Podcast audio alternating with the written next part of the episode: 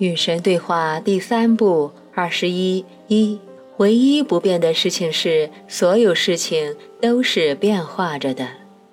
尼尔，我舍不得你走。神，我哪里都不去，我永远与你同在，以各种各样的方式。尼尔，拜托，结束这次对话之前，再回答我几个问题吧，最后几个了。神，你随时可以进入你的内在世界，回归那个永恒的智慧所在之地，给你的问题找到答案。这你知道的，对吧？尼尔，是的，我知道这个道理。我衷心的感激这个事实，感激你以这种方式创造了生命，让我永远拥有智慧的源泉。但我已经习惯向你提问。这套对话录是一件美妙的礼物。我能再问最后几个问题吗？当然，我们的世界真的危在旦夕吗？我们人类真的会自取灭亡、彻底消失吗？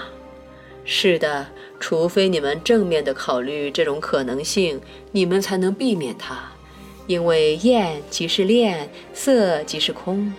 也别忘了，我跟你说过那些关于时间和事件的话，你能够想象得到。实际上，你曾经想象的所有事件，此时此刻正在发生，就在永恒的此刻发生。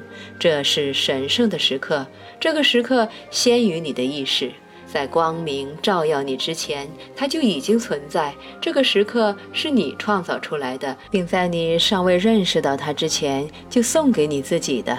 在英文中，此刻和礼物是同一个单词。此刻确实是礼物，它是神送给你的最佳礼物。你有能力从你所有曾经想象的经验中选择你现在想拥有的经验。你以前说过这些话，我现在开始有点明白了。虽然我的理解力很有限，世间一切其实都不是真的，对吗？对的，你们生活在幻想之中，这是一场伟大的魔术表演。你们正在假装你们不懂这些把戏，尽管你们本身就是魔术师。你最好记住这个道理，否则你将会把所有事情当真。但我的视觉、感觉、嗅觉、触觉确实都很真实啊！假如这还不真实，那什么才算呢？要记住的是，你看到的只是事物的表象，你其实没有看到本质。你的大脑并非智慧的来源，它只是一个资料处理器，它通过接收器来搜集资料，也就是通过你的感官来搜集资料。它会根据先前的资料来解释接收到的能量。它告诉你的是它感知到的情况，而非实际情况。根据这些感知，你自以为你知道事物的真相，但其实你是不知道的。实际上，你是在创造你所认识的真相，包括这整套对话录吗？基本上是的。我估计你这句话让某些人更加理直气壮地说，他并非正在与神对话，这全是他编造出来的。轻声地请他们发挥他们的想象力吧。他们的思维是非此即彼，不妨让他们考虑是否有可能两者皆是。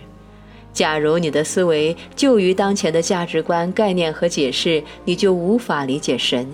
假如你想要理解神，你必须愿意承认你当前拥有的资料是有限的，而不是宣称你已经知道了所有应该知道的东西。我提醒你注意华纳·艾哈德说过的一句话。他说：“只有头脑真正清楚的人才愿意承认，有些东西我尚未认识，对他们的认识可能会改变一切。这种情况完全有可能出现。你既在与神对话，同时这套对话录也是你编造的。实际上，这是最伟大的真相：所有事情都是你编造出来的。”生活正是一切事物被编造出来的过程。神是你们称之为生活的能量，纯粹的原生的能量。这种觉悟让我们明白一个新的真相：神是一个过程。可是你说过，神是总体，神是一切。是的，神确实是，神也是总体被创造出来的，并经验其自身的过程。前面我向你讲述过这个道理。是的，是的。你告诉我这个道理的时候，我正在写一本小书，书名是《重新创造你自己》。确实如此。现在我再把它说出来，以让更多的读者可以看到，神是一个过程，神不是某个人、某个地方或者某样东西，神是你们向来想到，然而并不了解的东西。那是什么呀？你们向来认为神是至高无上的存在。是的，你们这种想法是正确的。我正是如此，我是存在。要注意的是，存在并非事物，它是过程。我是至高无上的存在，我并非过程的结果，我就是过程本身。我是造物主，我也是我创造的过程。你们在天地间看到的一切，皆是我，正是被创造的我。创造的过程是永不结束的，它永远不会终结。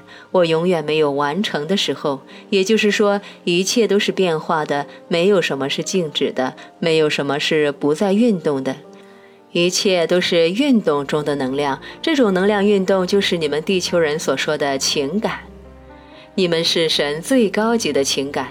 当你们注视某样东西的时候，你们看到的不是一样在时空中静止不变的东西，不是的，你们看到的是一个事件，因为一切都在不断运动、变化、进化中，所有事物皆是如此。巴克敏斯特·富勒说过：“我好像是一个动词。”他是对的。神是一个事件，你们将这个事件称为生活。生活是一个过程，这个过程是可以观察、认识和预测的。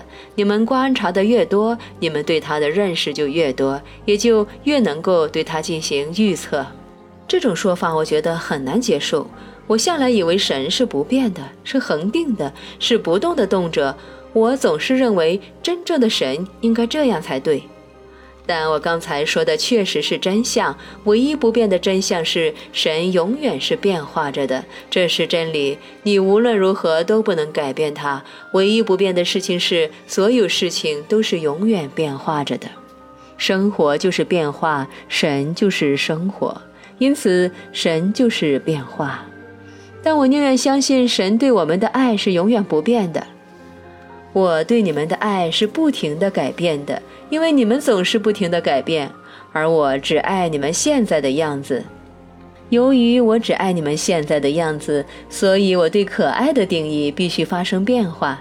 因为你们对你们的身份的定义是会变化的。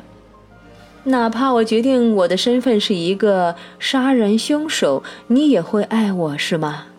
这个问题我们以前讨论过了，我知道，但我完全无法接受。如果以人们的世界观为标准，每个人做的事都是合情合理的。我永远爱你们，无论你们是什么样子，不会有哪个样子能够促使我不爱你们。但你会惩罚我们，对吧？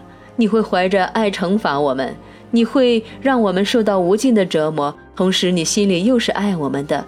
在这么做的时候，你感到很悲伤。不对，我永远不会悲伤，因为没有什么事情是我必须做的。谁能逼我去做什么事情呢？我不会惩罚你们，不过你们可能会选择在今生或者他世惩罚自己，直到你们不再这么做。我不会惩罚你们，因为我不曾受到伤害，你们也不可能伤害我的任何部分，也就是你们所有人。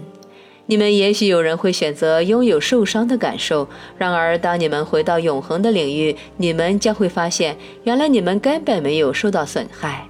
到时，你们将会原谅那些你们以为伤害了你们的人，因为你们将会明白更大的计划。